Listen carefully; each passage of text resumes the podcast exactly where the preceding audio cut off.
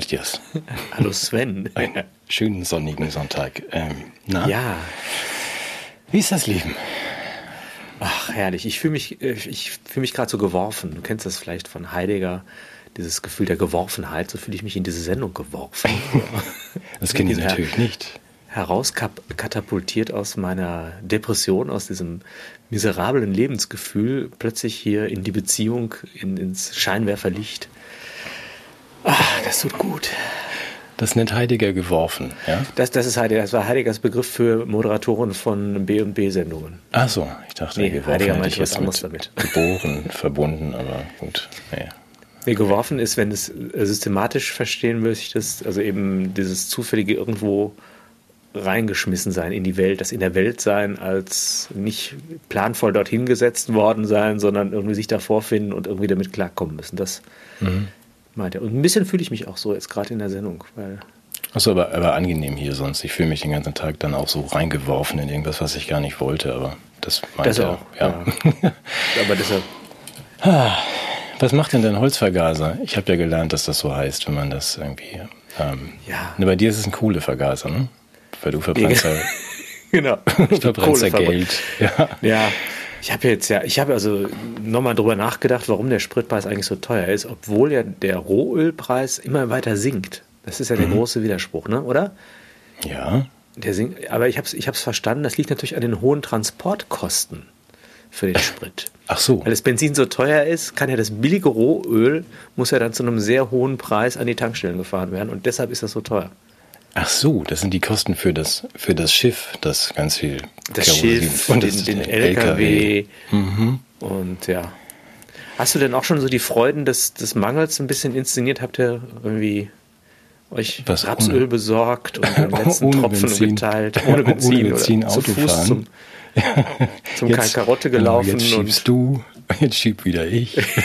dann schieben wir den wieder zurück. Ja. Unseren Einkaufswagen. Nee, haben wir noch nicht simuliert. Ich habe nur, also du hast, glaube ich, ähm, brauchst Mehlvorräte. Ich brauche ja sowas Ja. nicht. Also bestell ja nur Sushi zum Mitnehmen, da ist ja kein Mehl drin. Aber ich habe gesehen, dass äh, mich gewundert, dass die, die Öl, die Raps- und Sonnenblumenölvorräte sind ja wohl auch alle. Das hat mich gewundert, weil Kai hatte keine mehr. Ich war da. Ja. Karottenöl Ja. gab es noch, aber Ja, aber das ist erstaunlich. Also man fährt durch Rapsfelder und wundert sich, dass, das, ähm, dass es kein Rapsöl in Deutschland gibt. Aber wir beide wissen, dass ja das meiste davon nicht zum Essen gedacht ist, sondern eben für den. Biosprit, der Panzer.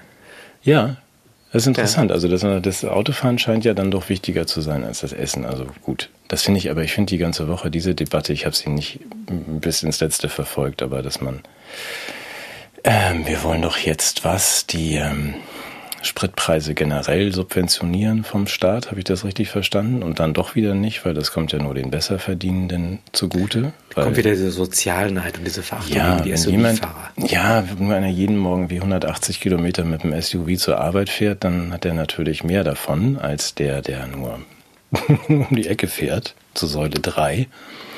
Aber da fand ich ganz schön, wenn ich, das kennst du Svantje Michaelsen? Das ist Nein, ähm, ich weiß noch nicht mal, ob das ein maskuliner oder ein femininer Vorname ist. Und das können wir ja auch weglassen. Das ist ja irgendwie heute egal. Also jedenfalls ist ähm, Svantje im, im Bundestag neuerdings. Was, ist, denn, was ist das denn für ein? Ein Gender? Das ist eins von den Du Gendern. weißt ja, ich bin ja für die Genitalisierung der Repräsentation. Ich habe sehr ausführlich dafür plädiert in unserer Sendung zur Bundestagswahl. Ja, also Svantje ist, ohne jetzt zu verraten, welches Gender das ist, hat einen Master of Arts in Kunstgeschichte und ist Leiterin des äh, Hannoveraner äh, Deutschen Allgemeinen Fahrradclubs und hat dann auch in Hannover das Netzwerk Hannover gegründet, also um Nicht Hannover Sie, sondern Hannover Hannover er. R, genau. Nein, das AIR. Also Ach gut, so. dass sie nicht aus Erfurt kommt. Also, dass man, man ist, ähm, ist für saubere Luft. Und die ist jetzt im, Ach so. Bundes, im Bundestag Leiterin der Fachgruppe Mehr Frauen im Allgemeinen Deutschen ähm, Fahrradclub. Ganz wichtig. Mhm. Darf man ja nicht vergessen. Und sie hat gesagt, das fand ich sehr richtig, dass der Tankrabatt nicht nur ökologischer und sozialer Unsinn ist, sondern auch falsch in Sachen Geschlechtergerechtigkeit. Weil Ich habe es immer vermutet, aber Männer, die Begründung Männer, weiß genau, ich nicht. Männer fahren häufiger Auto und längere Strecken als Frauen und würden daher überproportional profitieren.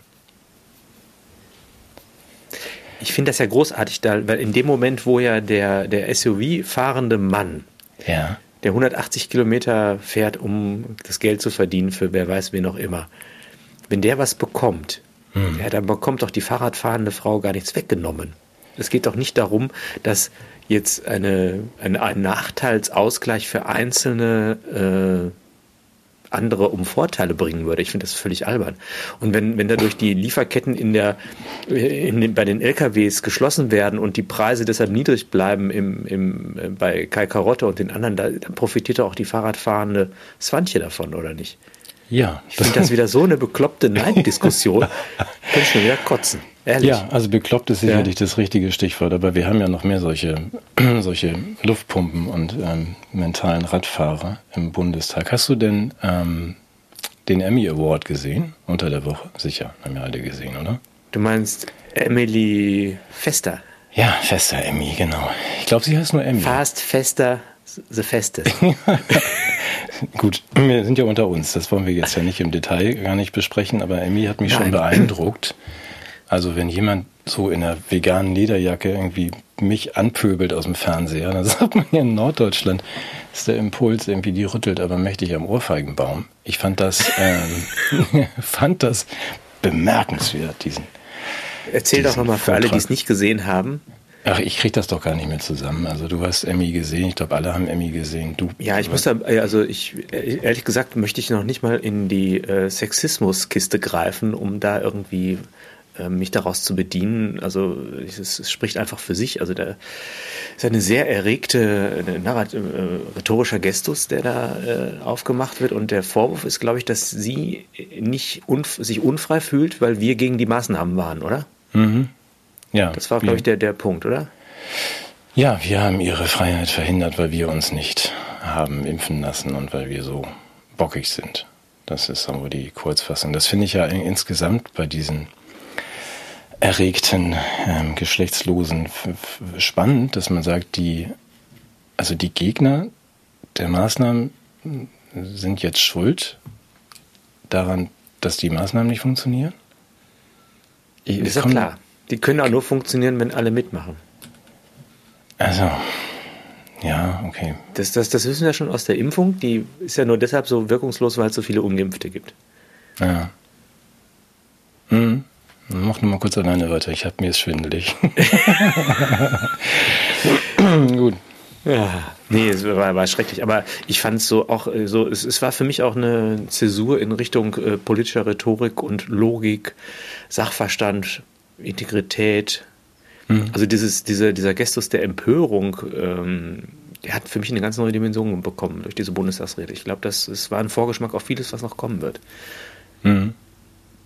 Aber es wird ja, das muss man ja auch konstatieren, es wird ja dann auch nicht nur im Bundestag beklatscht, sondern ich äh, zumindest entnehme das dann den nicht, hoffentlich nicht gefälschten Umfragen, die der Spiegel veröffentlicht, dass die Menschen ja sehr einverstanden sind. Also nicht nur mit Amy Fester, sondern auch mit dem, was Karl von sich gibt, mit dem neuen Infektionsschutzgesetz und man eher ja den, es äh, alles äh, für zu früh hält mit den, mit den Lockerungen ja. und das ist alles nicht fest genug und nicht äh, hart genug, was wir hier machen jetzt und das ist ja lebensgefährlich. Ähm, da bin ich ernsthaft besorgt. Also ja, ich habe aber auch anderes gehört. Also ich ähm, war jetzt tatsächlich auf der Autobahn. Ich war, ich war tanken, ne? ich habe es riskiert. Geld. Weil ich habe der, der ich habe Geld getankt. Ich bin also zum Bankschalter gefahren und ah, dann mir so, so, eine Million in meinen Verbrenner gepumpt. Mhm.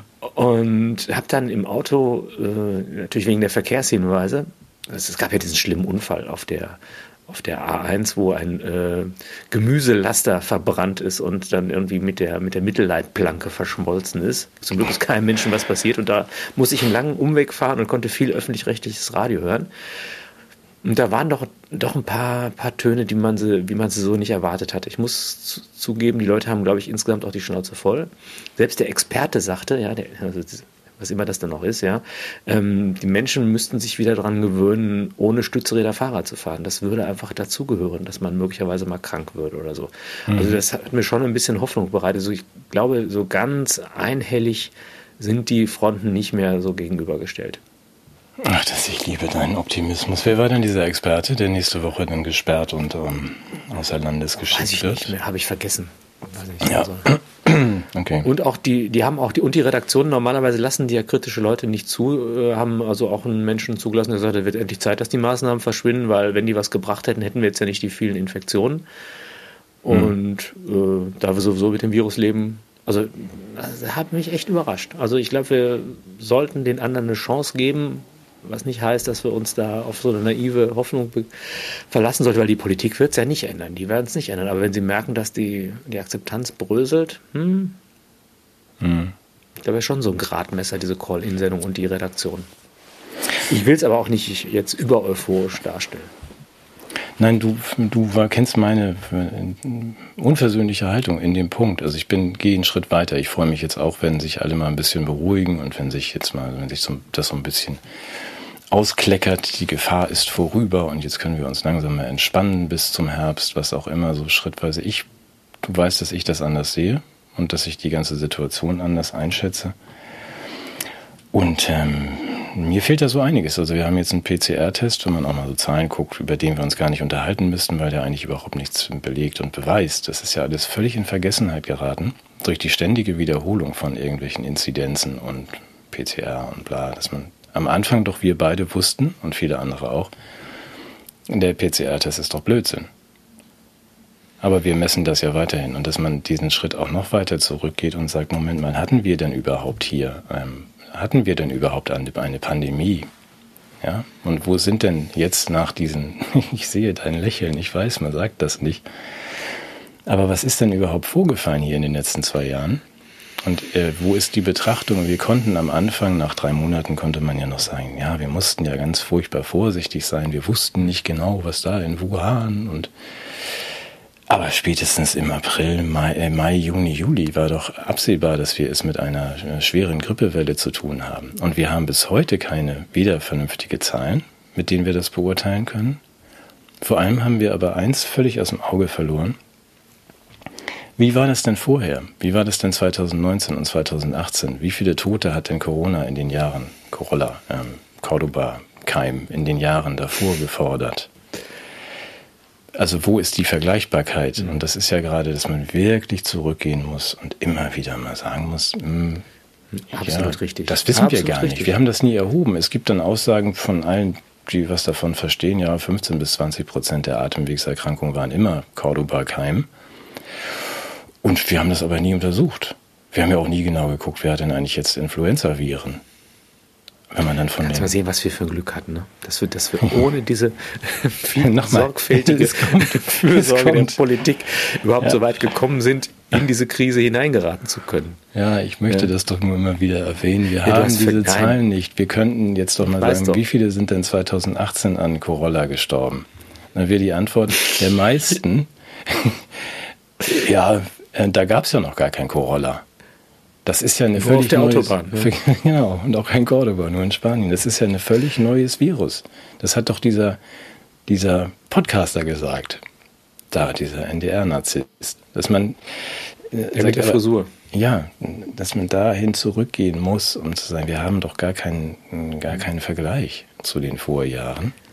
Und spätestens jetzt sind die mit Omikron sind die Zahlen weit unterhalb der normalen Grippen. Ja, dann fahren wir jetzt mal langsam zurück. Aber ich möchte eigentlich, dass wir das doch nochmal aufarbeiten und sagen, da, war denn da wirklich was?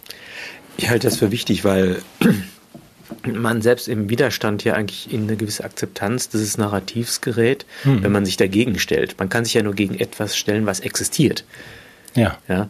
Und Maßnahmen gegen etwas Inexistenzes haben etwas per se Absurdes. Ich möchte trotzdem noch was Optimistisches sagen und dann können wir gerne deinen Punkt machen. Ich habe mich auch wieder gestern hinreißen lassen zum Fernsehen. Keine Sorge, es gibt jetzt keinen Vortrag über, über Trivialfernsehformate, aber ich habe Let's Dance geschaut. Ja, mit meinen Kindern, die das gerne gucken und ich finde es auch in Ordnung, zwischendurch mal sich mal was irgendwie in die Seele zu tun, was nicht mit Weltuntergang zu tun hat.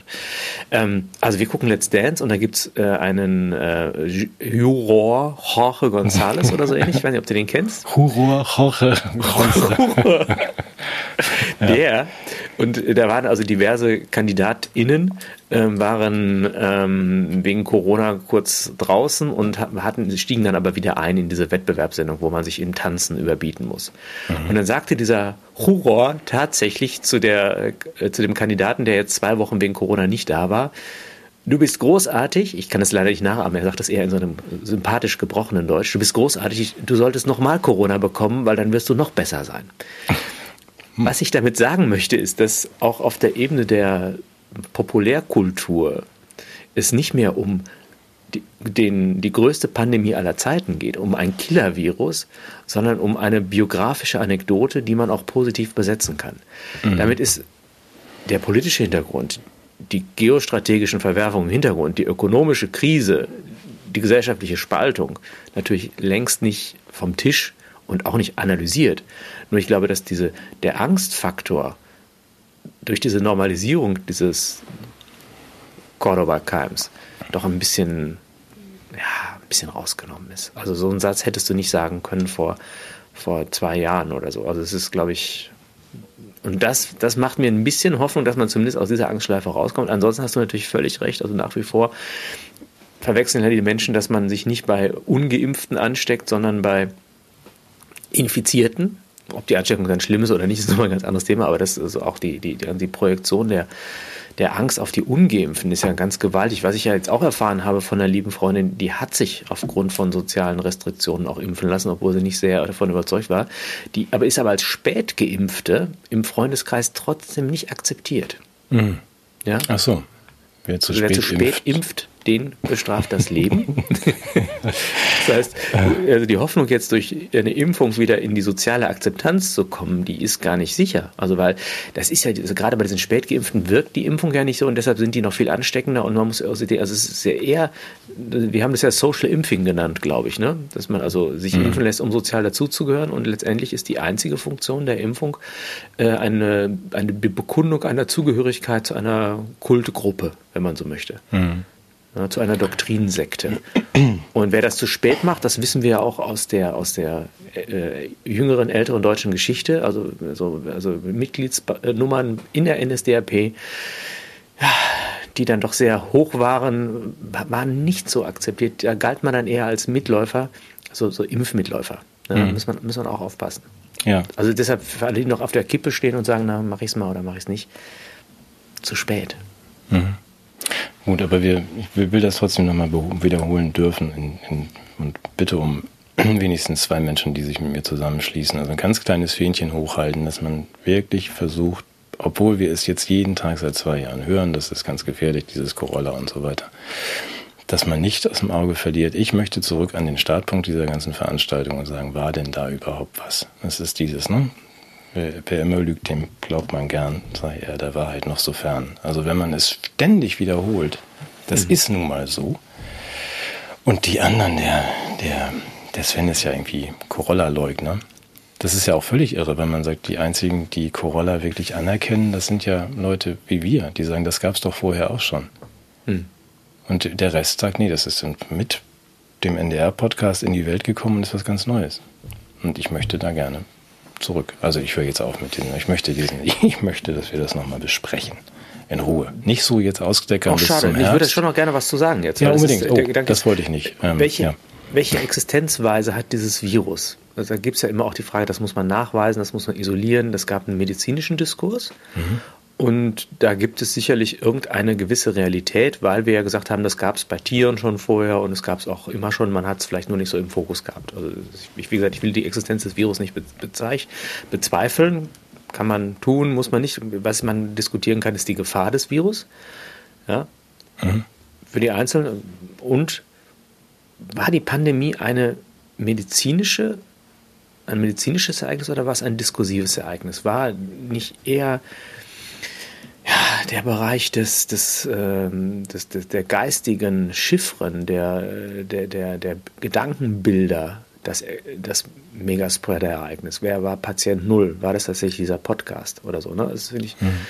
Finde ich eine ganz spannende Geschichte. Es ist ja, äh, da, wenn ich noch eine Referenz machen darf, die jetzt ein bisschen ins Blaue hineingeht, äh, sind unsere Zuschauer vielleicht noch ein bisschen weiter als ich. Ähm, ich weiß nicht, ob ich schon mal erzählt habe über Michel Foucault, der ja ähm, äh, als prominentes AIDS-Opfer in die Geschichte eingegangen ist. Mhm. Und ähm, da gibt es ja auch einige Überlegungen von Herrn Köhnlein und anderen, dass es mit dem AIDS-Virus ja auch eine, eine, eine leicht so, eine, so einen fiktives, äh, einen fiktiven Überschuss gibt. Über, über der medizinischen Realität, die irgendwie besteht, gibt es ja auch eine diskursive, also eine, eine auf, auf der Ebene von Sprache und Macht sich ereignende äh, Dimension dieses AIDS-Virus. Mhm. Und ähm, ich habe gelesen die Tagebücher oder die, die Niederschriften von Hervé Guibert, einem jungen französischen Fotografen und Schriftsteller, der im Umfeld von ähm, Michel Foucault äh, lebte. Und wenn man das heute mal liest, gewinnt man den Eindruck, dass tatsächlich Michel Foucault, der diesen Diskursbegriff, also die wirklichkeitsstiftende Kraft von Sprache und inneren Vorstellungen und Macht analysiert hat, dass der möglicherweise gestorben ist, gar nicht an dem Virus, sondern an dem Diskurs, weil plötzlich bestimmte Behandlungsformen durch den Diskurs etabliert wurde. Meine, da gibt es ja auch nochmal Verhältnisse zum Thema Drogenkonsum, Poppers und so weiter, die dann auch eine Rolle gespielt haben bei den Erkrankungen und so. Und das ist ein interessanter Punkt für mich, weil es tatsächlich nochmal fragt, wo, wo müssen wir uns eigentlich immunisieren? Geht es darum, dass wir uns impfen lassen gegen ein irgendwie geartetes Virus oder vertrauen wir auf, der, auf unser Immunsystem und müssen wir uns impfen lassen vor Gefahren von rechts, von Querdenkern oder reicht es nicht, wenn wir auf unsere Urteilskraft vertrauen? Also gibt es da auch nicht sowas wie eine Immunologie des Geistes, mhm. den gesunden Menschenverstand, der uns davor ab davor schützt. Es gibt Gibt's ja auch eine den? große, den, den, ja natürlich, müssen wir noch mal drüber reden. Also ich, ich glaube ja daran, der, der ja, muss, der muss trainiert, der muss entfesselt werden und der muss auch mhm. davor beschützt werden, dass er durch äh, schulische Indoktrination zerstört wird. Aber ich, ich glaube daran. Mhm. Und das Interessante ist, dass das Impfung ist ja sowas ähnliches wie Propaganda. Also du pflanzt ja, wenn ich das richtig verstanden habe, diese mRNA-Impfungen führen ja dazu, dass unsere Zellen einen imaginierten Feind in, in unserem Körper selbst produzieren, mhm. um dann vermeintlich unseren Körper dazu in die Lage zu versetzen, den zu bekämpfen. Mhm. Habe ich das verstanden? Ja. Propaganda ist ja so, dass du Menschen Angst vor Querdenkern machst, die dann in sich selbst überlegen, wie sie gegen diese Querdenker vorgehen können und produzieren dann eigentlich sowas wie ein Phantombild eines Gegners, der nicht existiert, der böse Nazi, der von rechts kommt und was weiß ich alles tut. Und dadurch entsteht ja auch sowas wie eine psychische Impfung. Mhm. Ach, du und, meinst, und wie bei mRNA-Impfung kann man den, den Inhalt, also die Genschnipsel auch äh, ändern. Also man kann dann auch gegen Krebs impfen oder gegen Russen. Gegen also Russen, man kann dann gegen Klima. Genau. Oh, ja. Okay. Ja, ich, ich glaube, das ist eine, das ist eine, das ist eine Analogie. Ich, ich habe die noch nicht richtig gut erklärt, glaube ich, weil ich diese Struktur auch für mich selber noch nicht ganz genau auf den Begriff gebracht habe. Mhm. Aber ich habe das Gefühl, dass da eine große Parallele ist zwischen dem Zugriff auf unsere Körper und dem Zugriff auf unsere Seelen, die alle damit zu tun haben, dass wir einen Phantomfeind aufbauen, gegen den wir uns abgrenzen und ertüchtigen. Mhm ohne aber wirklich von außen bedroht zu sein, sondern diese innere Ertüchtigung gegen einen fiktiven Feind schwächt und zerstört uns im Inneren. Mhm. Das würde ich gerne auch noch sagen. Also ich habe mal ein bisschen blöd begonnen mit, dem, mit dieser Geworfenheit, aber ich schaffe es selber auch, mich nur ganz schwer abzugrenzen gegen diese wabernde Angst, die momentan immer noch so durch die Gesellschaft geblasen wird. Ich, manchmal habe ich das Gefühl, dass sich das so in mir so ansammelt, dass ich wie so ein Schwamm auch leider mich nicht abgrenzen kann gegen sie an, dann geht es mir auch wirklich elend. Dann sitze ich dann da und habe nicht vor etwas Angst, aber ich, ich nehme diese, diese fiesen Ängste wahr, so wie die Dementoren bei, bei Harry Potter mhm. fühle ich mich dann so, so von außen so überwältigt und stelle dann aber genauer fest, dass ich möglicherweise auch Verstärker dieser Angst bin, indem ich vielleicht diese, auch diese seelische mRNA dann doch nicht ganz abwehren konnte. Also ist, da würde ich gerne auch noch mal genauer drüber nachdenken, aber äh, ich glaube, dass es vielen momentan so geht, dass, dass man ähm, sich aus Gründen oder eben auch grundlos völlig ohnmächtig, erschöpft, gestresst, äh, traurig, niedergeschlagen, schwermütig und sonst irgendwie fühlt. Und das, was dagegen hilft, ist miteinander zu reden. Ja, aber das heißt ja, ja nicht. So, ein, so dieser ja. Sven, ne? ich muss es mal sagen. Es, es, gibt ja den Resilienz, da haben wir schon mal drüber gesprochen, ne? das, und es gibt den Resil Sven. Und wenn man mit dem Sven spricht, dann ist das mhm. besser als der Resilienz, weil dann hat man nämlich wirklich einen Kontakt und hat nicht irgendeinen Phantomgegner oder sonst irgendwas, sondern da kommen wir wieder dazu, was sind die Kraftquellen unserer Existenz? Und das ist eben die Beziehung. Mhm. Gut, aber jetzt ähm, lass mich dann wenigstens noch kurz ergänzen als Fußnoten zu deinem, wie ich finde, brillanten Bild. Also das heißt, wir haben ja eine Impfung erlebt in den letzten zwei Jahren.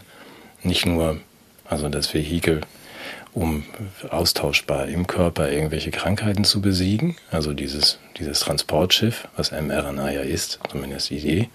Und das haben wir auch, auch seelisch erlebt. Das heißt aber, die ganzen überzeugten Geimpften, auch seelisch Geimpften, sind dann eher super Shedder. Und das würde so sein, dass man deswegen betrifft dich diese diffuse Angst auch, obwohl du mhm. gar nicht, du bist da gar nicht reingefallen auf dieses Ding.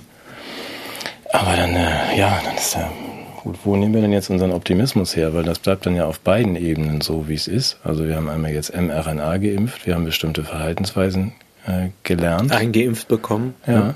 Und das ist jetzt eigentlich austauschbar. Also die Verhaltensweisen, die mRNA-Impfung an sich bleibt, nur der, der Kern ändert sich leicht. Also man wird dann mal ne, Klimarussen Flurona reingießen. Ähm, ja, wieder deshalb möchte ich gerne wieder auf den Anfangspunkt nochmal kommen und sagen, wir brauchen ein anderes. Wir hätten von Anfang an ein anderes Mindset gebraucht. Überhaupt kein Mindset. Das ist schon, das ist. Geisteshaltung. Sch genau. Äh. Das ist schon ein schlimmer Begriff so. Aber ich habe mir jetzt ein neues Mindset runtergeladen. gut, ist Und ja gut. Ja, du hast ja recht. Ja, rette unsere Mutter, Vater, Eltersprache. Du hast recht. Mutter, ich habe bei mir ist es die Muttersprache. Vaterland und ja, Muttersprache. Muttersprache, ich weiß, ja, aber es heißt ja Eltersprache Land. Herkunftssprache, Herkunftssprache. Ach so, okay. Herkunftssprache. Gut. Ähm, was wir noch kurz erwähnen wollten, aber das können wir auch fast unter den Tisch fallen lassen oder bitte zur Prüfung hinausgeben an unsere freundlichen Zuhörer, die ich übrigens sehr schätze. Ich muss das nochmal. Darf ich das kurz sagen? Wir machen wahrscheinlich, wenn wir jetzt es endlich hinbekommen, es richtig zu bauen, werden wir ein, ähm, ich frage für einen Freund, wir werden uns ein zweites Mal in der Woche treffen. Wahrscheinlich, wir wissen es noch nicht genau, Dienstagabend und zwar dann live live.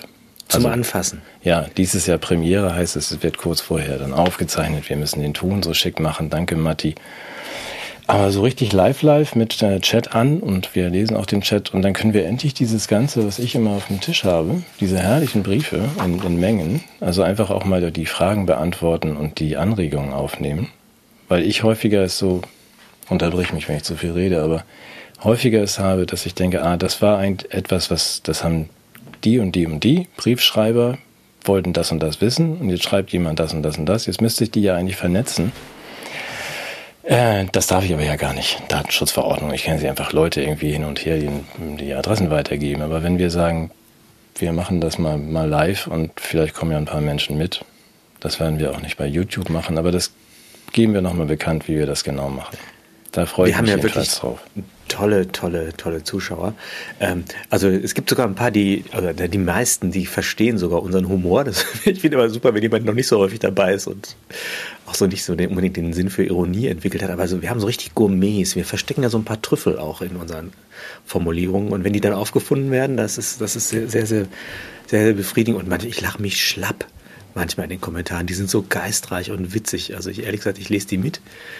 Und wenn wir das direkt austauschen können, das wäre das wär toll. Ja, dann könnten wir auch endlich mal die äh, wöchentlichen Kommentare von, von Ingo vorlesen. Ingo? Und, ja, Ingo. Zum Beispiel, aber auch von Christiane. Oder eben auch, ich habe jetzt, ähm, weiß nicht, ob du Ingo das, ist der Größte, das, der braucht eine eigene Sendung. das alle gesehen haben. Wenn sowas kommt wie letztes, letztes Mal oder vorletztes Mal, das Elias äh, Rockword, schönes ähm, Rockword, äh, ein schönes Pseudonym, einen so wunderbaren Text wie den was ist Dummheit schreibt, dass ich das dann auch auf unserem Blog tue, auf Baby Talk, weil ich den Text großartig finde. Und auch das kann man dann ja vielleicht mal, mal vertiefen und noch einige andere Fragen, vielleicht nicht unbedingt die, wie man Dänisch lernt, aber auch das kann man ja mal machen. Ich wollte es nur sagen, wir, wir arbeiten dran und versuchen das mal live live hinzukriegen. Ähm, wo das es dann auch sicher ist und nicht auf YouTube und dass keiner unsere Adressen klauen kann und eure und so. Also wir, wir sind dabei. So. Ich wollte noch was zum Thema so, Mangel sagen, wenn ich darf, und wollte aber zum auch noch. Thema was? Oh. Der Soundtrack des Gauk-Zeitalters. ja, das passt doch. Ich habe ja extra da vorbereitet. Also ich kann das auf Kommando. Ja, ja. ja so ein Zirkus auftreten. Magenknurrende Matthias. Ja. Gott. Zum Thema Mehl. Ich finde, was ich, inso, was ich insofern ganz spannend finde, ist, dass äh, wir natürlich bei Kai Karotte und so weiter, es gibt kein Mehl mehr in der ganzen Region. Ich habe es bei einer Mühle bestellt, weil wir Brot selber backen. Wir ist jetzt ein bisschen beschönigt. Ich, also mein Beitrag besteht ja im Verspeisen der Backwaren, äh, während meine äh, Töchter und meine liebe Frau äh, diese Backwaren erstellen. Aller Anfang ist schwer, Matthias. Ja, genau. Der Lehrling kann schon essen. ja, Entschuldigung. Oh ja. Yeah. Ich, ich, weiß, dass du da ja, dass du das persönlich natürlich kannst und auch äh, ja, über Jahre gemacht hast. Aber ja. ich habe es auch besorgt, das Mehl. Mhm. Und es war ähm, über, über einen Versand möglich. Da ist jetzt die Internetseite dieser Mühle ist zusammengebrochen. Und als einzige Nachricht steht da aber, äh, dass, dass man das im Grunde gar nicht versteht, weil die Silos sind voll. Es gibt keinen Mangel. Mhm. Sondern? Es gibt eine sehr hohe Nachfrage. Ich, ich habe keine Ahnung, es wird, sich, es wird möglicherweise Spekulationen geben. Äh, ich, hab, ich, ich weiß es nicht. Ebenfalls, äh, ob da eine Order rausgegeben wurde, diese Sachen zu horten, das gilt ja auch nie fürs Speiseöl. Ja, haben wir auch schon vorher Panzer mit betankt. Also das scheint mir ein bisschen auch eine Reinszenierung der Klopapierkrise von 2020 jetzt zu sein, die wir ja. da erleben. Und in dem Zusammenhang möchte ich auf eine kleine Solidaritätsaktion hinweisen. Ich weiß, dass du dich schon die ganze darauf, Zeit darauf freust. Ich weiß gar nicht, was du meinst. Es gibt ja, gut. Ja. ja, es ist das Programm Die braune Spur. Das ist eine Art Solidarität mit dem Krieg der Ukraine. Und ähm, es geht ja darum, dass man dem Putin ja durch den Verzicht auf Heizen, Autofahren auch mal zeigen kann, hier, Putin, das ist nicht in Ordnung, wir sind gegen diesen Krieg. Und äh, diese, diese kleine Gruppe, Hashtag die braune Spur, verzichtet jetzt zugunsten des Krieges auf Klopapier. Als ein soziales Zeichen, ja, es mhm. ist tatsächlich auch knapp bei Kai Karotte und jeder, der möchte, kann sich tatsächlich anschließen. Hashtag die braune Spur. Solidarität für den Krieg mit Ukraine. ja, muss man sich da ausweisen? Nee, also das, das muss das nicht belegen. Das reicht, dass man, man kann da das erklärt. Fotos okay. Na, okay, gut. auf gut. den sozialen ja. Netzwerken posten. Aber in dem mhm. Bereich interessiert mich das nicht so. Auch das mal wieder mal eine kleine Medienkompetenzübung, liebe Zuschauer. Ja. Ja. Ist Fäkalhumor eine Form der Reinigung der Seele oder belastet sie eher die Fantasie? Ja. Bitte entscheiden Sie selbst. Und ist das jetzt die Steigerung von Frieren für den Frieden? Ja, das ist. Ja, so was, so was gedacht. Ja, ja, ich weiß. Ja, so was gedacht. Ich finde ja. Ja. Ich meine, wir können, äh, gut. Und, und Gauck, von Gauck weiß ich erst ganz vorne mit dabei. Er ist also wirklich das, der, der Schirmherr dieser Kampagne. Ja, gut. Ich fand den schon immer scheiße. Ja, das ist jetzt. Mein Gott, wenn das nicht, wenn das missverstanden wird, dann geht das oh, ja wenn das missver oh Gott, wenn das nicht voll in die Hose hier, was wir hier machen. ja.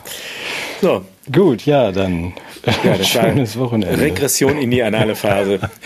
ja. Möchte, möchte ich gerade, darf ich es erklären?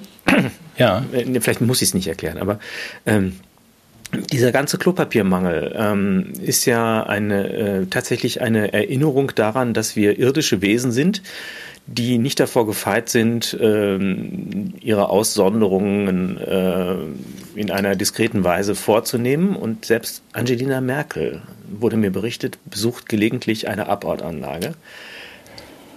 Man mag es sehen, nee, man mag keine Bilder und so, ne? So, ja. und ähm, wenn der Fokus auf sowas gelegt wird, dann sind wir ja nicht mehr die souverän denkenden Menschen, sondern wir haben ja letztendlich damit zu tun, ähm, Schließmuskelkontrolle. Es ist in der Psychologie, du weißt es, Freud, ja, ist, ist ja die Frage darum, überhaupt Kontrolle über seinen Körper zu gewinnen und ist ein konstitutiver Baustein der psychischen Entwicklung. Wenn du Menschen das Gefühl von Kontrollverlust in diesem Bereich bescherst, indem du ihnen dieses elementare Hygienemittel vorenthältst, kollektiv, mhm. Dann werden die Menschen sich eher sorgen, wie sie diese Körperfunktionen kontrollieren, als ob sie sich um sowas wie Grundrechte kümmern oder um anderes. Ich halte das tatsächlich, wenn du die, kennst du diese Bedürfnispyramide von Maslow? Sagt dir das was? Da wird so aufgetürmt, gibt so ganz ja. basale Bedürfniskörperfunktionen mhm. und ganz oben an der Spitze geht Selbstbestimmung, Politik und so weiter und so weiter. Mhm. Und als politischer Stratege kannst du doch Menschen gut damit beschäftigen, sich um ihre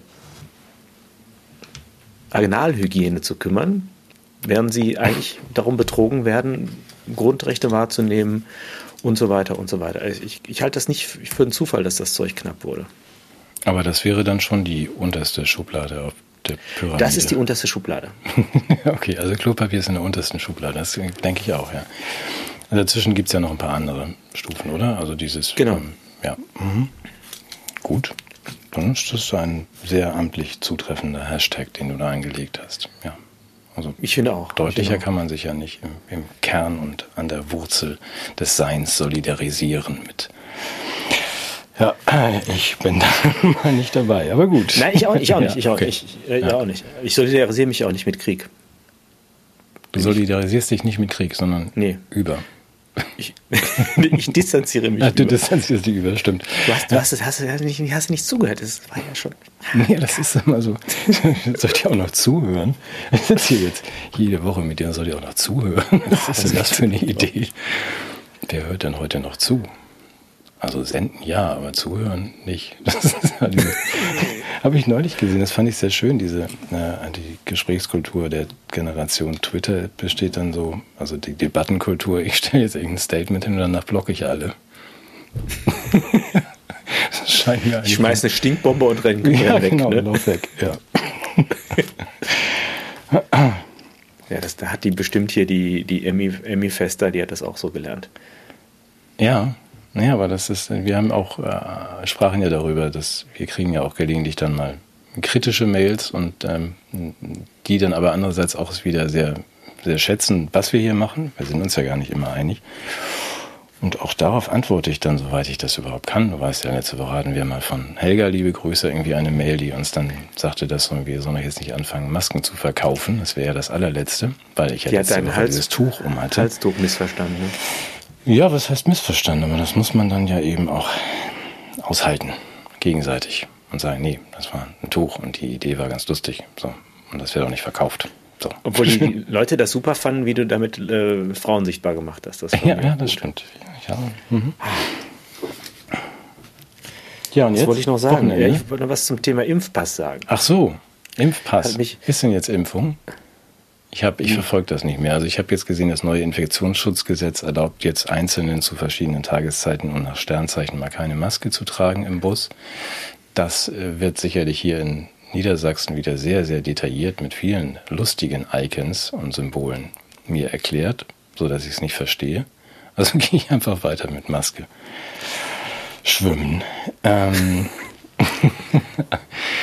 nee, du wolltest was sagen. Impfpass. Ist jetzt Impfpflicht?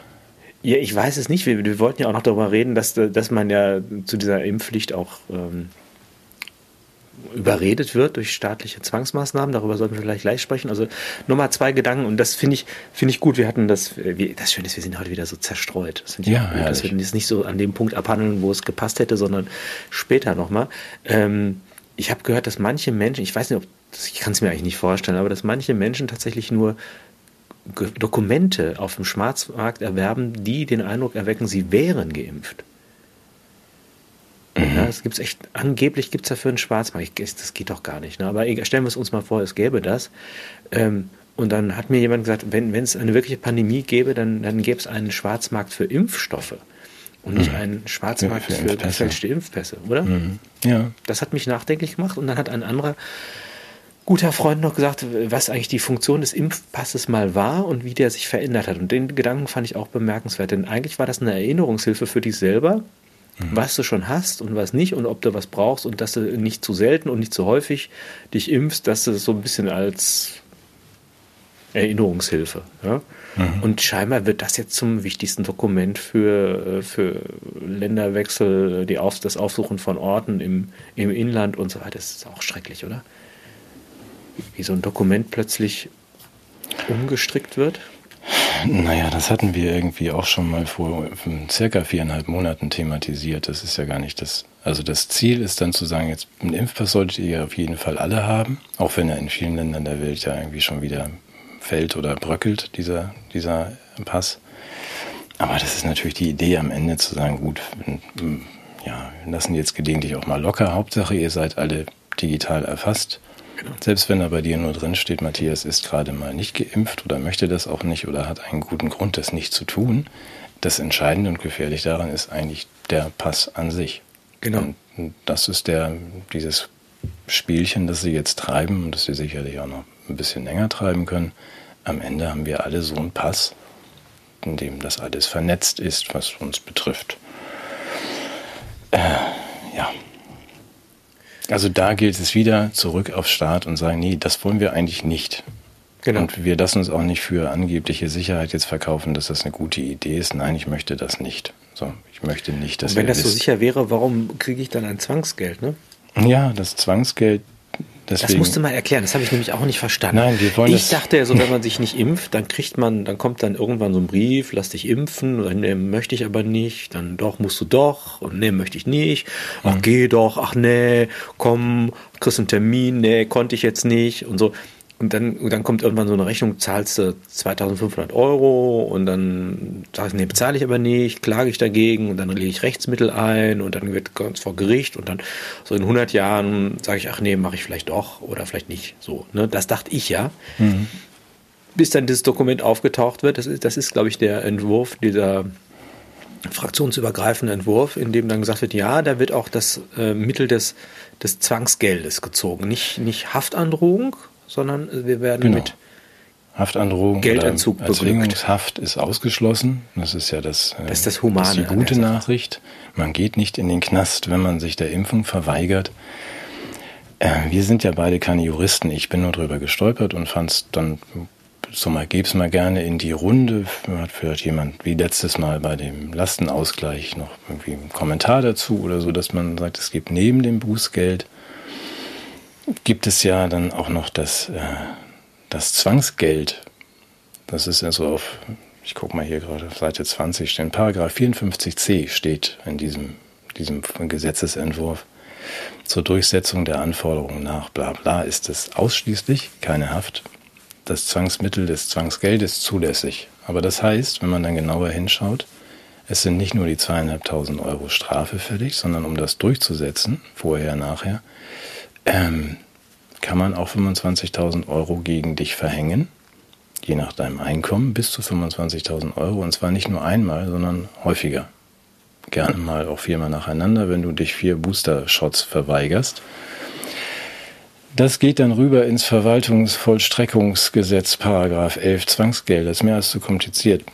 Ich finde schon die Anlage skandalös, also dass die von mir gewählten Parlamentarier auf Seite 54 einen Haken dahinter machen, dass man theoretisch den Herrn Burchardt auch mit ähm, 100.000 Euro zur Kasse bitten kann im Jahr, wenn er sich nicht impfen lässt. Das ist ja die Kurzfassung.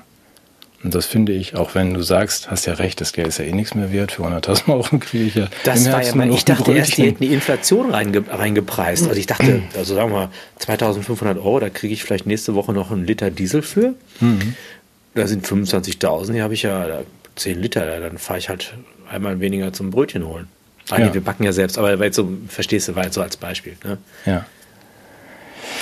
Ja, also das kann man einfach. Wir machen das mal, wie, äh, wie wir es gerne machen. Wir tun das mal in die Videobeschreibung oder in die Plankenpost, wenn das zu viel wird und wird und, und legen da mal die Links hin, weil ich hätte mhm. da natürlich wahnsinnig gerne Einschätzung, falls jemand zuhört, der ein bisschen mehr von Jura versteht und dieses, dieses Gesetz, das wieder mit vielen anderen Gesetzen zusammenhängt, ob ich das richtig verstanden habe. Also es ist nicht nur einmalig, sondern es ist wiederholt ähm, zu verhängen, durchaus möglich.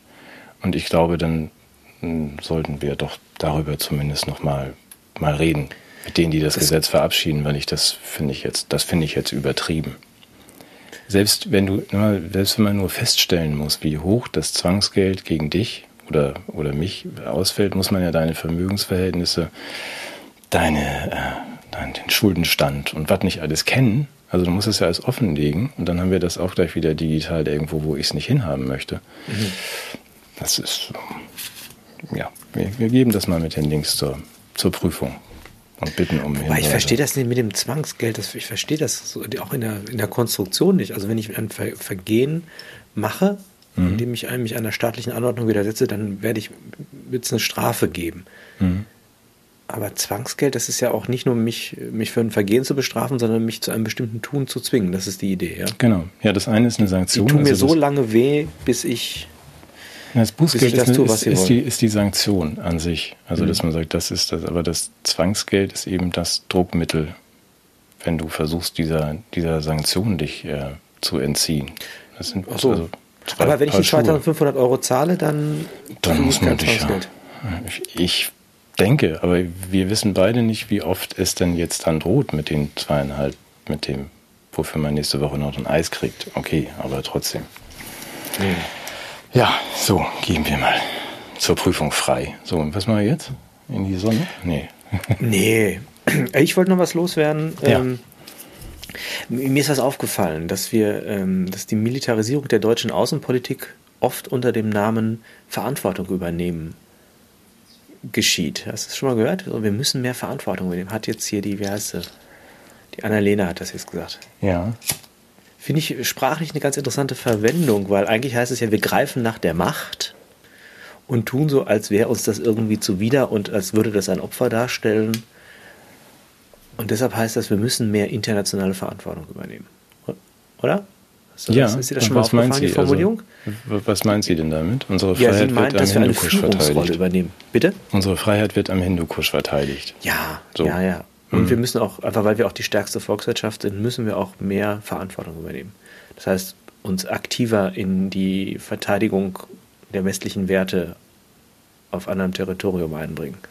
Der westlichen Werte? Ja, oder, oder mit Waffen, meint sie? Ja, natürlich. Ja, ja okay, achso, ich dachte so. Ja. mhm. Nein, die Indem Demokratie die wird in Flächenbombardements beworben. Sehr schön. Aha. Ja. Und das, was mir dann aufgefallen ist, ist, dass interessanterweise ähm, immer die Grünen in der Regierung sind, wenn wir in den Krieg ziehen. Ja. Ja, und wenn ich mich nicht völlig täusche, hatten die doch auch mal eine Beziehung zur Friedensbewegung, oder? Ja, das ist also die Älteren wie wir, zum Glück haben wir ja nur Zuschauer, die so alt sind wie wir. Wir, wir erinnern uns, ja. Doch, ja. gab mal sowas an den Anfängen. Hm? Und dann habe ich gedacht, ist das vielleicht ein Muster? Ist es nicht immer so, dass diejenigen Dinge machen müssen, ähm, die gegen ihre eigene Klientel geht, um dafür Akzeptanz zu sorgen? Also hätten die Grünen nicht rumgeschrien, wenn eine CDU-Regierung diese 100 Milliarden in den Verteidigungshaushalt gesteckt hätten. Und wenn es die Grünen tun, ist es okay. So wie sozusagen der Sozialabbau, dafür ist die SPD zuständig. Und für Fürs Schulden machen und die, die Subventionen, das macht, das macht die FDP. ah ja. Okay. Du meinst, dahinter steckt irgendein finsterer Plan oder eine Methode? Also, Nein, man, das ist alles Zufall. Nein, das ist im Ernst. Also, das ist interessant, weil dann ist die Verzweiflung natürlich grenzenlos, ja. Also ich, äh, wobei die Grünen sind ja schon lange Oliv, also Olivgrün. Ja, ja. Das, das, das ähm, aber du hast natürlich recht. Das heißt, das treibt uns dann die tief CDU in die Verzweiflung. uns von unserer Tradition. Mhm. Also das, die Grünen so, schalten die Atomkraftwerke wieder an. Ja. Und führen Krieg. Ja. Ja. Okay. Das ist eine interessante Form von geistiger Zerrüttung, dass man am Ende überhaupt nicht mehr weiß, wen man noch wählen kann. Aber wählen wird ja sowieso überschätzt. Ja. Wollen wir ja gar nicht mehr. Ja, du musst die, im Grunde musst du die Opposition wählen. Ja, immer. Ja, welche? In die Opposition jemanden wählen. Also nicht. Ach so, ja. Du musst vermeiden, dass das, wofür du dich interessierst, irgendwie an die Macht kommt. Mhm. Also sie. Okay. Vermeiden. Oder wir probieren es mit der direkten Demokratie. Können wir auch nochmal drüber Ach ja. Ja. Ja, mit dem Verantwortung, wenn, das, wenn ich das noch zu Ende bringe, ist, äh, die wollen ja alle, die, die reißen sich ja alle nach, auch nach der Verantwortung, also dieser Macht. Letztendlich meinen sie damit Macht. Aber wenn es darum geht, sich mal irgendwas zurechnen zu lassen und irgend, äh, Verantwortung zu übernehmen im Sinne von auch für was einstehen, was man verzapft hat, mhm. da ist man ja ein bisschen zurückhaltender, habe ich so den Eindruck. Ja, du meinst mit Verantwortung dann übernehmen, oder? Genau, ja. Sind ja man sich auch da noch übernommen. ja, ich habe mich mit meiner Verantwortung übernommen, ja. Das heißt dann aber nur, ich gehe dann mal, wenn überhaupt. Genau. Ja. Das ist ja ein Aspekt von Zurechnung. Ich war es. Aber wer ist denn noch zurechnungsfähig und zurechnungswillig? Attest möchte ich auch.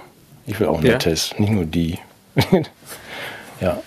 Kriege ich Wofür das? Ich meine, das nützt mir, auch weiß ich auch nicht, Sven möchte nicht mehr teilnehmen und möchte seinen eigenen Kurs, oder sein eigenes Land oder sein eigenes Reservat oder weißt du ja. Aber es, ja, das normale Test nützt mir ja auch nichts. Nee. Da, da möchte ich jetzt vorwarnen.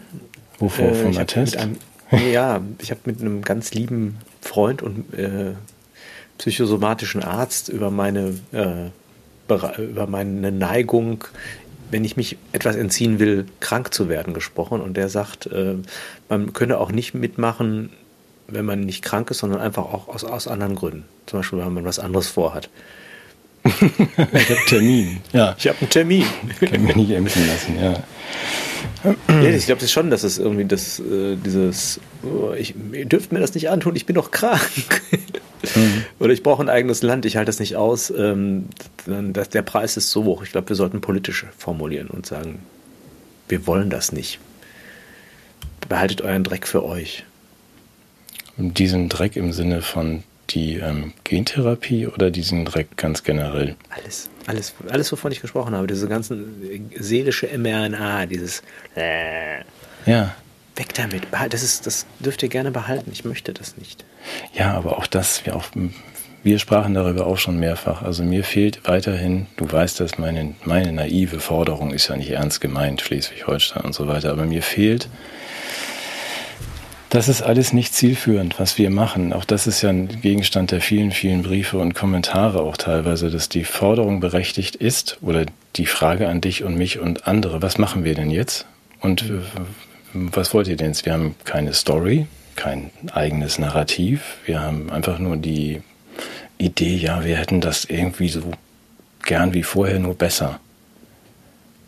Ja, ich weiß. Dass du, da sind wir beide aber ja auch nicht, nicht einig, weil ich glaube, es gibt diesen Weg zurück nicht. Und man braucht eine andere Story. Und man, ich lese so viele Vorschläge von Leuten, wie man das machen kann. Das müssen wir wahrscheinlich nochmal verhandeln. Irgendwann. Das machen wir man, gerne. Kann ja, ich, ich kann es auch gerne genauer sagt, sagen. Ich ja. will es ja nicht wie vorher auch noch besser, indem ich zurückgehe, hm. sondern ich möchte ja zum Wesentlichen. Ja, ich weiß, das aber ist die nicht Mehrheit, in der Vergangenheit, sondern das ist in der Zukunft. Gut, aber die Mehrheit der, der Leute, ob nun wegen oder schon vor der Impfung oder der ähm, Behandlung, möchten das ja nicht, was du möchtest. Und die möchten heißt, das schon, die müssen nur noch davon überzeugt werden. sehr schöner, sehr schöner, der Pate ja, Burchardt. Nein, das ein Angebot, das sie nicht ablehnen können. Das ist auch ein großes Missverständnis. Ich will ja auch gar nicht, dass das, was ich mir vorstelle, wirklich ist, sondern ich möchte, dass das, was ich mir vorstelle, diskutiert wird, wenn wir gemeinsam etwas verwirklichen. Und das ist nur, dass das von dem, was überzeugt, verwirklicht wird und das, wovon man mich überzeugt, dass es nichts taugt, das muss auch nicht verwirklichen. Ich will darüber sprechen. Aber das machen wir dann. Ich möchte, die Menschen wählen diese Parteien. Ähm, sie geben in Umfragen an, dass sie das alles richtig finden. Sie möchten strengere Gesetze, sie möchten weniger, möchten die Masken länger behalten. Dürfen sie? Ich würde mich sogar dafür ein, wenn, wenn Maskenverbot käme oder hm. Impfverbot, ich würde auf die Straße gehen für diese Menschen und sagen, wer will, darf sein Leben lang Maske tragen die möchten, dass du auch die ganze Zeit Masken trägst und dass du auch nee, das dauernd möchte ich nicht. Bist. Ja, genau. möchte ich das. Nee, das möchte ich nicht. Aber ich, ich will, du drückst dich jetzt davor, weil du jetzt befürchtest. Wir kommen jetzt zu einem sensiblen Thema, liebe Zuschauer, wovor der Sven sich auch jetzt gerne gerne mit einem Attest ja. davonschleichen würde, weil ja. wir möchten auch den Menschen, den Ressel Sven, ein bisschen besser kennenlernen. Wir, hatten ja, wir sind einmal aneinander geraten in der Todessendung und da war ich etwas überrascht, als ich die Liebe als Motiv äh, als Gegenkraft gegen die Todesangst stark gemacht haben. Und ähm, wir sind ja auch dabei, ein, ein gemeinsames Buch zu schreiben, diese Wege aus der Lebenshilfe. Und da war ein Satz drin, der mich ein wenig mit Fragezeichen zurückgelassen hat. Und ich möchte die Gelegenheit, der Sven jetzt nicht entrinnen kann, auch nicht verstreichen lassen, mit ihm über Liebe zu sprechen und seine Vorstellungen dazu. Und dieser Satz, der mich so erschrocken hat, ist, wenn dir jemand sagt, ich liebe dich, dann antworte, definiere diese drei Begriffe. Mhm. Das hast du geschrieben und hast das nicht nur für dich geschrieben, sondern auch als Rat an deine drei Kinder. Äh, an deine, an deine Tochter, glaube ich, oder? Ist das? Ja, ja, an, an alle drei. Ich habe ja mehrere. Ja. Das, das hat dich erklärst du mir, was du Warum? damit, ja. Warum hat dich das denn erschrocken? Du drehst du das jetzt um, das ist eine alte, das ist eine alte Psychologentechnik, dass ja. man die Frage, die einem gestellt wird, mit einer Gegenfrage kontert. Diese Spiegeltechnik lasse ich jetzt nicht so. Ich möchte von dir jetzt wissen. kommst du ja gar nicht raus. Was ist denn da? Und das ist doch selbstverständlich, dass man das so macht und amüsant und die Freude ist groß. Also welches von den drei Wörtern in dem Satz hast du nicht verstanden? So lautete die ursprüngliche Frage. Ähm, also ganz unschuldig. Gut, ich beantworte das von, von meiner Seite aus, dass du mich deswegen bedauerst, weil ich solche Fragen stelle. Das verstehe ich einerseits. Nee, ich war, also ich war überrascht, weil, also wenn, wenn, mich jetzt, wenn mir jemand sagt, ich liebe dich, mhm. dann sage ich nicht, definiere diese drei Worte, sondern dann nehme ich die Person in den Arm, fange an zu knutschen und gucke, mhm. was sonst noch so geht. Mhm. Ja? ja, okay. und du fängst an, definiere diese drei Worte. Mhm. Äh, ja, also durchaus. Das ist doch Erklärungs bedürftig.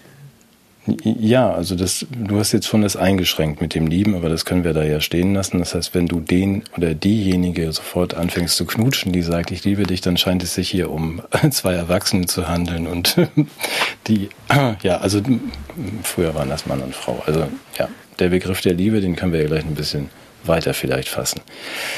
Der Rat für meine, meine Töchter war ja nur, wie gesagt, also mit einer launigen Art hoffentlich formuliert, dass ich sage, du müsstest wissen, wer bist du, wer, wer, wer ist der andere? Oder ich müsste dich fragen, wenn dieser Satz kommt, ich liebe dich. Also für wen hältst du mich, für wen hältst du dich und was verstehst du unter Liebe? Weil ich es gefährlich finde aus der Erfahrung, wenn man ganz unterschiedliche Vorstellungen hat von Liebe. Also wenn der eine sagt, das heißt, ich finde dich knork und will knutschen, und der andere sagt, das ist für mich ähm, bedingungslose Güte. Das wäre, wenn dir aus dieser Liebe eine längerfristig über das Knutschen hinausgehende Beziehung werden soll, wäre es gefährlich, wenn die Definitionen so unterschiedlich sind.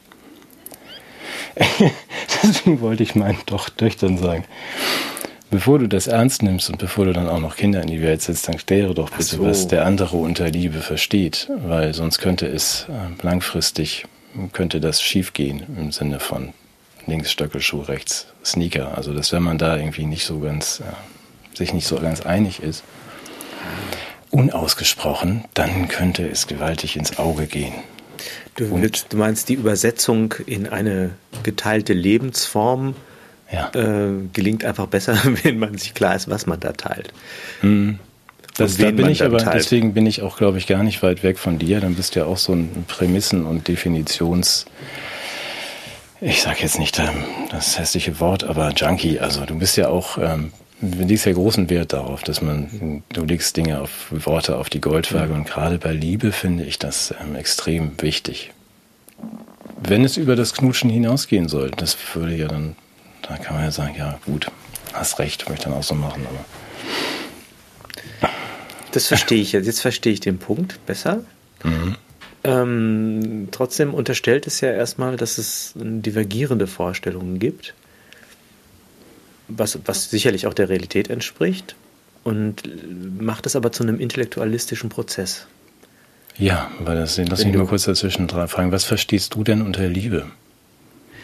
Überhaupt nichts. Richtig, ist für mich. okay. Ich kann, ich kann das gleich Frau erklären, aber ich, ich, gehe auf jeden Fall nicht mit so einer Definition. Also wenn jetzt jemand kommt, so, äh, ich sage jetzt jemand meiner Frau, ich liebe und definiere, dann oh Gott, das kann ich gar nicht definieren. Ich würde mich sogar weigern, das zu definieren. Ich würde sagen, hör mal, wir begeben uns jetzt hier in eine gemeinsame Geschichte, in der wir mitgerissen werden in einem in verschiedenen erotischen Qualitäten, in karitativen Aspekten, in geistigen Dingen. Und da würde ich erstmal gucken, was passiert, bevor ich da anfange zu definieren. Wenn ich anfange zu definieren, dann schneide ich mir selbst ja die Geschichte an, auch wachsen ab auch wachsen können an diesen Ereignissen der Liebe und so. Aber wir wollten eigentlich über dich sprechen. Nee, jetzt redest du ja von, nee, nee, nein, nein, nein, von Verliebtheit. Also das, was du gerade beschreibst, ist ja gar nicht Liebe, oder? Das ist ja so irgendeine Form von Ach, geistiger Umnachtung und Verliebtheit. Da trenne ich ja auch schon. Also was verstehst du unter Verliebtheit, würde ich auch nie fragen. Ach so. Aber ja, ach, Verliebtheit hat mit Liebe nichts zu tun. Ich, ich, ich, ich werde gleich ein bisschen was Philosophisches dazu sagen. Mhm. Als würde ich dich gerne nochmal, das ist ja total, also auch im, im, ähm, im Zoom heißt es ja Pinnen. Jemanden so festnadeln. Ja. Ähm, ja. Gut, dass du das gesagt hast. Ja, du wolltest mich jetzt festnadeln. Mhm. Ja, okay, auf ja. was denn? Wenn ich den Ball ja, zurückspiele. Ich will, schon noch, ich will das schon auch wissen, was, warum du äh, eher so von einem, also ich bin da naiv, ich habe vielleicht das große Glück auch bei allen Konflikten in der Beziehung meiner Eltern sehr geliebt worden zu sein als Kind. Zumindest mhm. von meiner Mutter, dass ich auch in meiner Ehe mit allen Aufs und Abs auch sehr viele glückliche Momente hatte und eher, ohne dass irgendjemand mich mal gefragt hätte, wie ich es definiere, aber ähm, das ist wahrscheinlich, weil ich auf der Sonnenseite des Lebens sehr lange leben durfte. Mhm. Habe ich habe ich möglicherweise da eine etwas naive Haltung zu. Das kann sein, ne? Ja, das ist. Okay, ich würde jetzt, das, das weiß nicht, ob ich das jetzt darf, aber du hast mal begonnen, auch zu erzählen, dass auch schon in deinem Elternverhältnis dein Geschlecht zum Problem geworden ist. Möchtest du, möchtest du dazu was sagen? Oder Nein, ja, dazu kann ich auch was sagen. Aber erstens ähm, bist du ja dann glücklich und ähm, beneidenswert. Also ich verstehe dann, wenn du, wenn du sagst, du hast Liebe erfahren als Kind. Ja. Das würde für mich übersetzt, wenn ich das richtig verstehe, heißt das, man hat dich ähm, akzeptiert als das, was du bist und möglicherweise das auch noch befördern wollen. Zumindest hat man nicht von dir irgendwas verlangt, also nicht Liebe an irgendwas geknüpft und gesagt, wenn du das und das und das machst, liebe ich dich.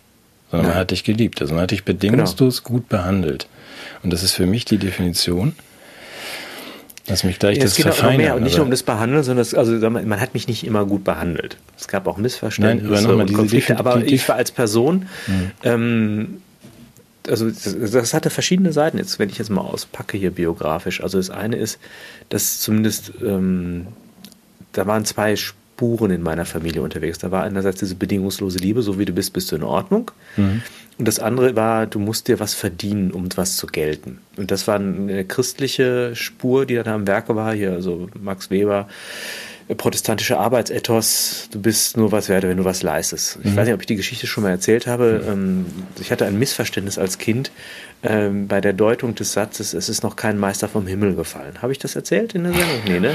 Dann mach's nochmal. Also ich habe es vergessen, ja. Gut. Also, weil ich dachte, es, äh, wie verstehst du diesen Satz? Ist es noch kein Meister vom Himmel gefallen? An das Dachdecker immer oben bleiben. Genau, so habe ich es nämlich auch verstanden. Ja, also ah, okay, äh, eigentlich ist ja gemeint, man muss, man, man, äh, man muss, man, man wächst heran und kommt zu Kräften und äh, mhm. ist nicht fertig, so wie man von Gott. Ich dachte, dass der Himmel voller Stangen hängt. Mhm. Und da ist man nah bei Gott und da hängen dann so die Meister oben und halten sich fest, haben so lange Bärte und sagen, ich bin der Meister. Und dann komme ich mit meinen kleinen Kinderärmchen und werde an diese Stange gehoben und weil ich ja noch kein Meister bin, falle ich dauernd vom Himmel. Ach so, okay. Und gerate in die Gottesferne. Ah. Und das ist natürlich eine grausame Botschaft im Hinblick auf Geliebtsein und Nahsein an dem, was einem Kraft gibt. Also dieses, diese Spur kenne ich tatsächlich auch. Mhm.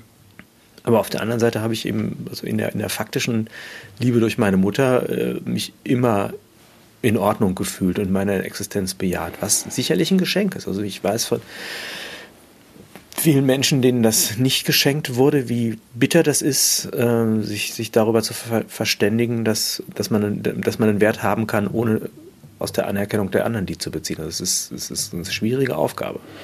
Ja, also um dann ganz kurz deine Frage zu beantworten, das einzige Problem, das meine Mutter hat mich, glaube ich, auch sehr geliebt und das einzige Problem war, dass ich, äh, sie wollte ja ein Mädchen.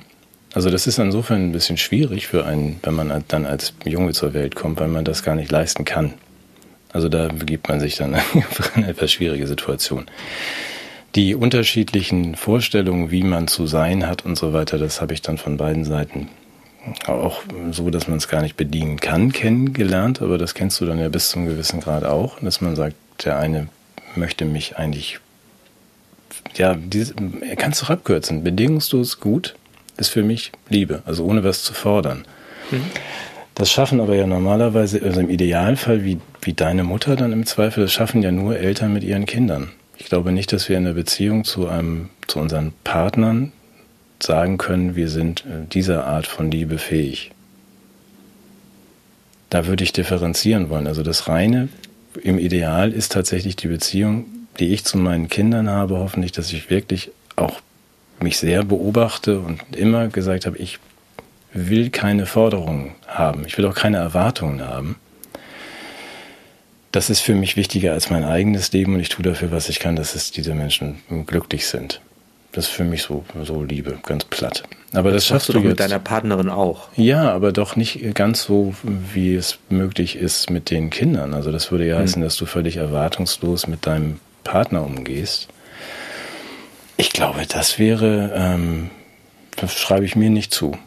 Hm. Das mag es geben. Also es ist dann irgendwie, ne, if you love somebody, set them free, Sting und so. Und dann, also wenn deine Frau dann sagt, hier halt mal die vier Kinder, ich gehe mal ein Jahr lang irgendwie mit Aquaman auf Tour und hab Steamy Hot Jungle Sex. Und wenn du dann sagst, super, ich freue mich, Schatz, dann bist du, bist du in der Liebe. In dieser Form von Liebe. Weil das würden wir bei unseren Kindern, würden wir das sagen, ja super, ist eine tolle Idee. Das ist, glaube ich, ein Kategorienfehlerproblem, ähm, dass du Vorsicht hier mit Fehlern. nee, nee, Kategorienfehler nicht im Sinne von eine Übertragung von Kategorien verschiedener Liebesformen. Es gibt die intergenerationelle Liebe mhm. und es gibt eben die äh, intersexuelle Liebe, also es, dass die eben auf der geschlechtlichen Ebene stattfindet und die, für der würde ich verschiedene Qualitäten zusprechen. Ja, ich wollte das auch nicht. Also, nee, nee, ich meine nur, dass, du, dass du den Anspruch, so, deine Frau behandelst du ja nicht wie dein Kind. Nein, genau, aber das ist ja insofern kein Fehler, kann man so nennen. Also, dass man sagt, da bist du wieder nee, nicht in deinem, Fehler, in deinem Element. Übertragungskategoriale. Zu Recht in deinem Element diese, diese reine Form. Ich versuche die reine Form herauszuarbeiten, dass man einfach sagt, das würde für mich bedingungsloses äh, Gutsein heißen oder dem, dem anderen Gutsein, ohne dass man selbst irgendetwas für sich jetzt daraus verlangt, erwartet und so weiter. Das ist mein einziges äh, Motiv, mein einziges Ziel ist bei meinem Handeln, dass der andere sich so gut wie möglich fühlt. Mhm. Und das wird in der anderen Kategorie, die wir dann einfach anders benennen müssten, wird das eben leicht, äh, würde ich das leicht anders sehen. Mehr sage ich gar nicht. Da müsste man dann einfach zwei verschiedene Begriffe und deswegen habe ich immer Probleme, wenn man alle Formen der Liebe in einen, äh, unter einen, einen Begriff schmeißt. Die Griechen hatten das ja weiß, insofern ja, ganz genau. gut, dass sie da drei Dimensionen mhm. unterschieden haben, ne? den Eros, die Philia, die Agape. Ja, genau. Und ähm, das war aber nicht nur, nicht nur ein Auseinanderdividieren, sondern die haben auch einen systematischen Zusammenhang. Ich glaube, dass der Eros schon eine ganz besondere Kraft hat, hm. weil das, ja, soll ich das noch erzählen? Ja, du willst dich denn das Verliebtheit und Liebe A und B, du hast dann die Griechen. Ja, mach mal, erzähl mal, genau. Also es gibt ja dieses herrliche Symposion bei Platon, du wirst wahrscheinlich auch kennen, mhm. wo die alle sich treffen und irgendwie noch einen Kater haben vom letzten, letzten philosophischen Gespräch, aber irgendwie trotzdem sich betrinken wollen und dann da sagen, okay, dann halten wir halt Lobreden auf den Eros. Was ist denn das für ein Gott? Und wetteifern dann darin und überbieten sich. Und äh, dann kommt der Aristophanes und ich finde diesen Mythos einfach so schön, weil der Komödiendichter ist und der erzählt ja dann, wie, welche Bedeutung der Eros hat. Und der, das finde ich einfach sehr schön und auf das habe ich rekurrieren wollen, als es um diese Todesthematik ging. Der Eros wird als ein Mediziner dargestellt, der uns heilt von der Krankheit unserer Existenz. Ja, worin besteht diese Krankheit? Diese Krankheit besteht in der Absonderung. Wie wird das begründet? Er sagt, na, wenn ihr über die, die Bedeutung des Eros was wissen wollt, sagt Aristophanes, dann müsst ihr euch angucken, wie der Mensch in seiner ursprünglichen Existenz war. Der sah nämlich ganz anders aus.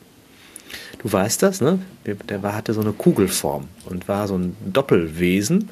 Und zwar nicht in dem Sinne, dass dann zwei ursprünglich getrennte Menschen aneinander genäht wurden, sondern wir waren so verdoppelt also wenn man sich das so vorstellt, äh, hatten wir, äh, waren wir halt in den Rücken gewissermaßen wie zusammengewachsen, allerdings jetzt im Sinne der ursprünglichen Einheit. Die Köpfe gingen nach außen, die Genitalien gingen nach außen und das waren einfach sehr, sehr starke Wesen, die ähm, von den Planeten abgestammt sind. Also der, der, der Mann stammte von der Sonne, also die Mann-männlichen Konstellationen.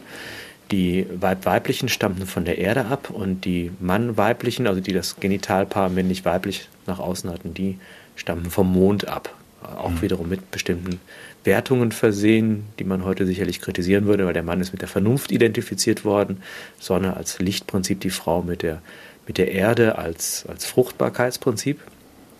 Und der, der Mond war dann eben irgendwie beides. Ne? Und diese Wesen waren von unglaublicher Selbstüberzeugung, weil sie halt von diesen Göttern der Planeten abstammten und bewegten sich auch so ratschlagend irgendwie fort, also mit Händen und Beinen und waren, dachten, sie wären die neuen Götter und wollten dann den Olymp stürmen. Ne? Und Zeus fand die Idee nicht so schön und sagte, ich mache die alle tot. Die gehen mir auf den Keks, ich bringe die um. Und dann sagten die anderen Götter, ja, aber wir sollen uns dann Opfer bringen, das geht ja nur auch nicht, Zeus, äh, du musst die einfach nur schwächen. Dann sagt er, ah, ich habe eine Idee, ich hau die einfach in der Mitte durch. Ich, ich zerteile die in zwei Hälften. Mhm Und wenn sie noch mehr, mehr Theater machen, haue ich sie nochmal durch in der Mitte. Aber dann können sie zumindest nicht mehr Rad schlagen, dann müssen sie auf zwei Beinen laufen. Und wenn ich sie nochmal durchschneide, dann hüpfen sie wie ein Kreisel auf einem einzigen Bein. Aber vielleicht kommt es ja nicht so weit. und es ist nicht so weit gekommen. Ja, nee, okay. noch nicht, es kann, es kann mhm. jederzeit geschehen. Ja. Ich war noch, ich war noch davor. Ja, aber die ja. erste Teilung haben wir ja schon mal hinbekommen dann. Oder? Ja, genau. Die erste Teilung ist, und äh, deshalb, also ich, Lauterbach warnt auch davor. Ich, also ich denke auch, ja, wie auch immer. Also, ja. Und jetzt kommt der Punkt, das Interessante ist ja, worin besteht jetzt eigentlich diese Strafe? Das besteht zum einen, die zweite Wesenshälfte wird uns entrissen. Mhm. Und dieses Entrissen-Sein wird uns sichtbar gemacht, denn jetzt dreht er plötzlich den Kopf nach innen zu dem Schnitt hin und wir müssen sehen, da fehlt uns was. Mhm. Ja, und dann kommt, weiß nicht, ich glaube, Apoll, der näht das dann zu und der Bauchnabel, der wird über die Haut dann so rangezogen und zusammengenäht, deshalb haben wir den Bauchnabel. Der erzählt davon, dass wir eigentlich mal, dass wir nur kleine Schnipsel sind, dass wir Fragmente des Menschen sind.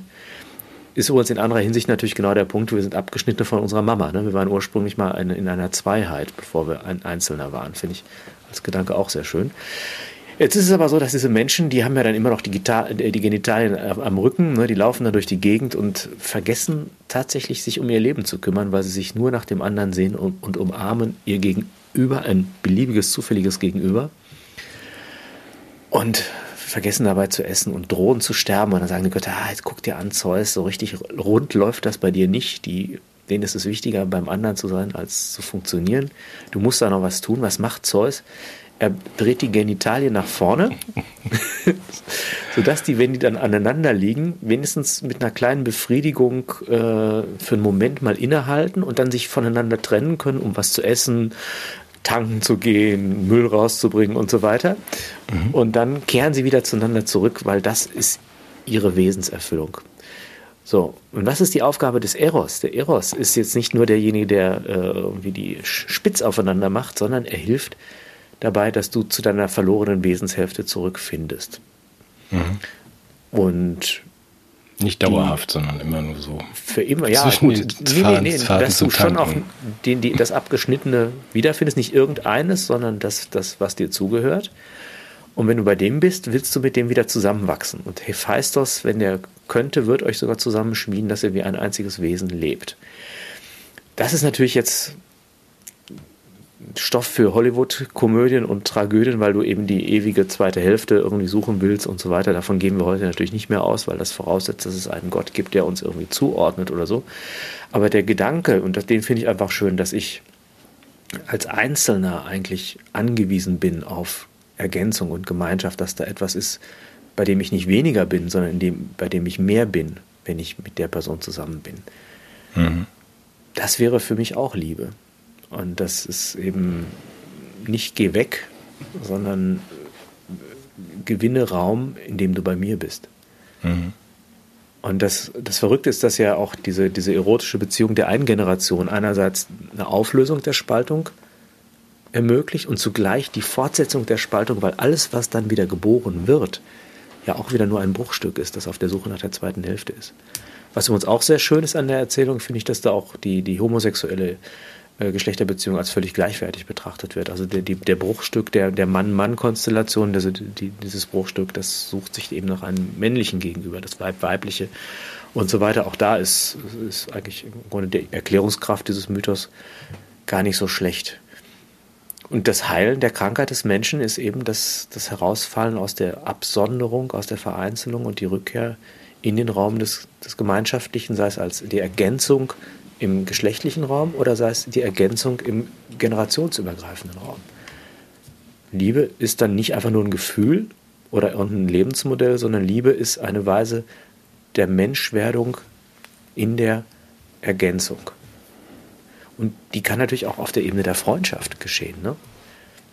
Das ist dann die Philia. Ich finde das einen schönen Mythos, der hat überhaupt keine Beweiskraft und ist soziologisch sicher auch durch Scheidungsraten und, und häusliche Gewalt widerlegt. Ja? Ich müsste mir jetzt einen Zettel machen, weil ich jetzt so viele ja, Fragen habe für nächste Woche an dich.